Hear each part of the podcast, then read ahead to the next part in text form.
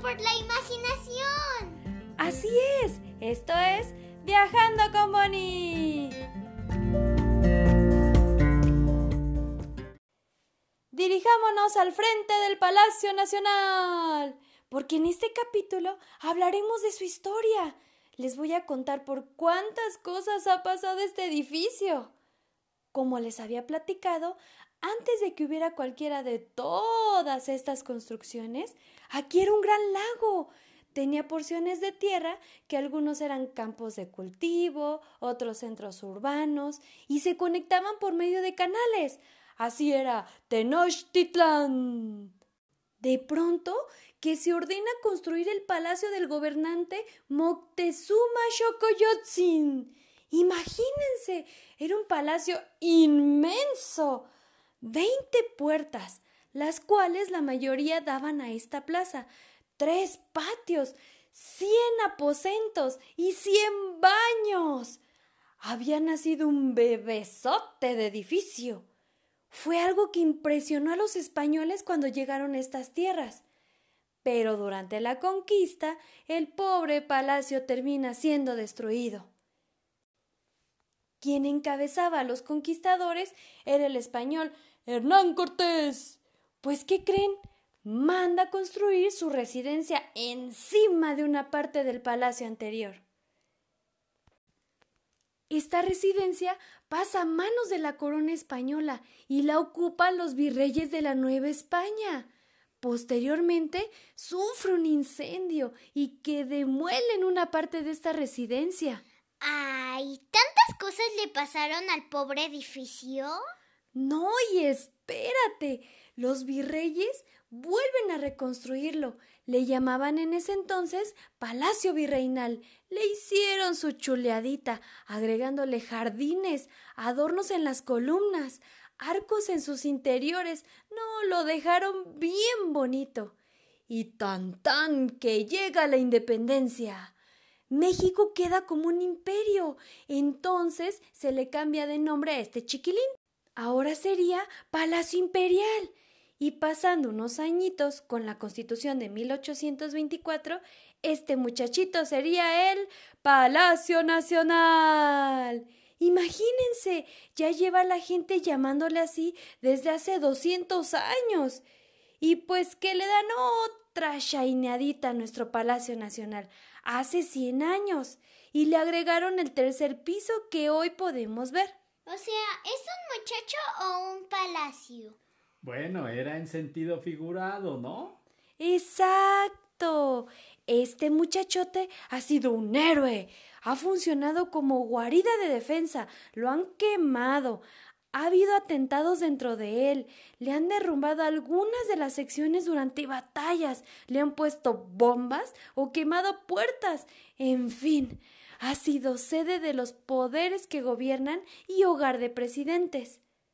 Pero bueno, Hoy en día es donde está el poder ejecutivo del país y patrimonio de la humanidad. Ahora sí, estamos de frente al balcón dorado, que está a la mitad del palacio. Hay tres puertas principales. Allá, al lado derecho, una. Al centro, la otra. Y allá, al lado izquierdo, una más. La puerta grande del lado derecho es para entrar al área presidencial que no está abierta al público. Allá es donde reciben a jefes de Estado y de gobiernos extranjeros. Se dan los informes presidenciales, entre otros eventos de protocolo. ¿Ven la parte de arriba del balcón? Está la campana de Dolores, que es la campana original que se tocó para comenzar la Guerra de Independencia de México en 1810. Esto fue en la localidad de Dolores, perteneciente al estado de Guanajuato. Abajo del balcón está la puerta central, que conduce hacia un gran patio.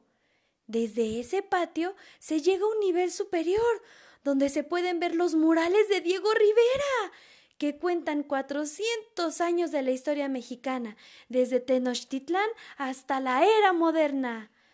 Tan grande está este lugar que en ese mismo nivel estuvo el recinto parlamentario. ¿Y lo podemos visitar?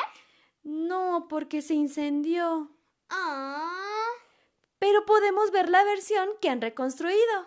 ¡Eh! ¿Y vamos a entrar? Sí, ¡Eh! pero no en este recorrido. Ah. Próximamente regresaremos para ver la antigua Cámara de Diputados y esa gran obra maestra que es el mural. De hecho, por esa puerta central no podemos entrar. Se entra al palacio únicamente por la calle de Moneda. ¿Y dónde está es- esa calle? Es la que está en la esquina norte del palacio, del lado de la catedral. Hacia allá nos vamos a dirigir, porque ahí vamos a ver la tercera de las puertas principales. Ese es otro arreglito que se le hizo, que se me pasó mencionarles. Esta última puerta se le llama Puerta Mariana, porque el presidente que ordenó abrirla se llamaba Mariano Arista, de ahí el nombre de la puerta. El arreglito consistió en los patios de este lado del edificio, porque anteriormente era una cárcel. Entonces se cambiaron pisos, puertas y ventanas, y se abrió la gran puerta.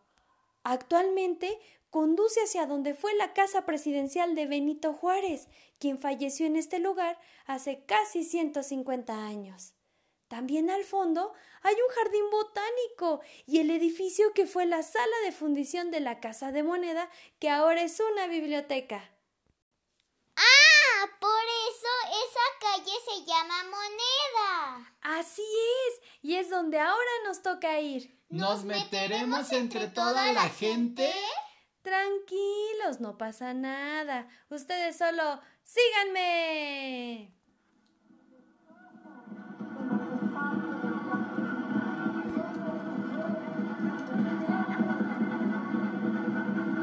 Entonces hemos llegado al lado norte del Palacio Nacional. Esta calle que está entre Palacio Nacional y la Catedral Se le llama Moneda. Sí, vénganse para acá, acérquense a mí, si no, no me van a escuchar nada. Ni se imaginan cuántas cosas han pasado en esta calle de apenas cuatro cuadras.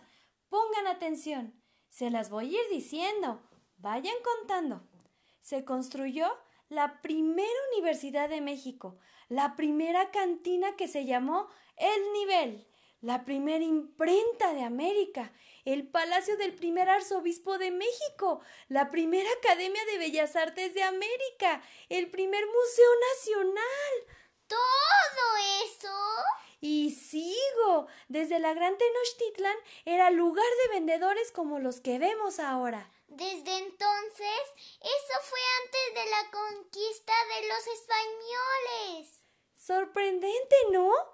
Allí está la fila para entrar al Palacio Nacional. Como ven, es justo a la mitad del palacio.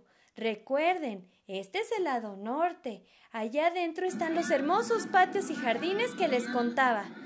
Esta calle se ha llamado Martín López, que dicen que fue un carpintero del rumbo. Luego, cuando se construyó la casa del obispo, se llamó calle del arzobispado, pero hoy se llama Moneda. Vamos a regresar por donde venimos, hacia la catedral. Sí, porque entre tanto ruido ya me estaba cansando un poquito. Bueno, es que así es el ambiente aquí. Спасибо.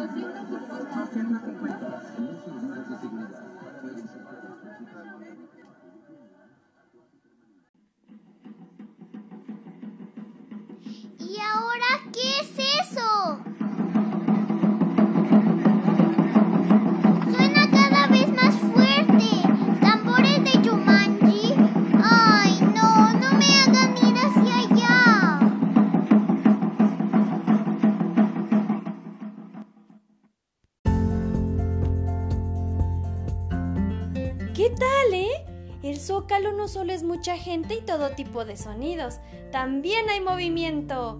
¿Por qué digo eso? En el siguiente capítulo nos vamos a mover. ¡Descúbranlo! Esto es Viajando con Bonnie. Denle like y compartan.